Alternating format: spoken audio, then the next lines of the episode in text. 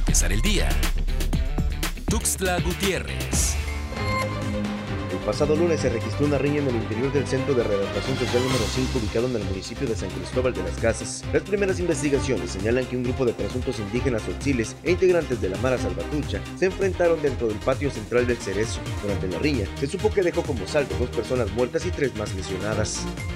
La tarde de este lunes, ciudadanos y ciudadanas de la capital marcharon para exigir justicia para la joven Ingrid de 17 años de edad, quien a través de redes sociales denunció el presunto abuso sexual por parte de su padrastro. La denuncia formal apenas se realizó este lunes, por lo que las autoridades han comenzado con las investigaciones al respecto para proceder conforme a derecho.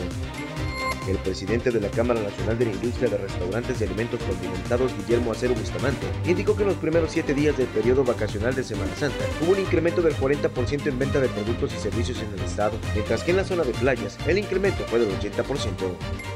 De acuerdo con el pronóstico de la Comisión Nacional del Agua, en Chiapas se registró un incremento de 2 a 3 grados percibiéndose un ambiente cálido a caluroso bajo condiciones de cielo parcialmente nublado, derivado del sistema frontal número 47, el cual se disipa sobre el mar Caribe.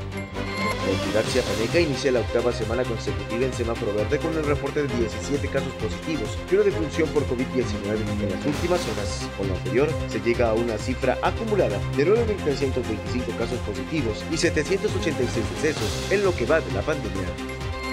Para empezar el día. Tuxtla Gutiérrez.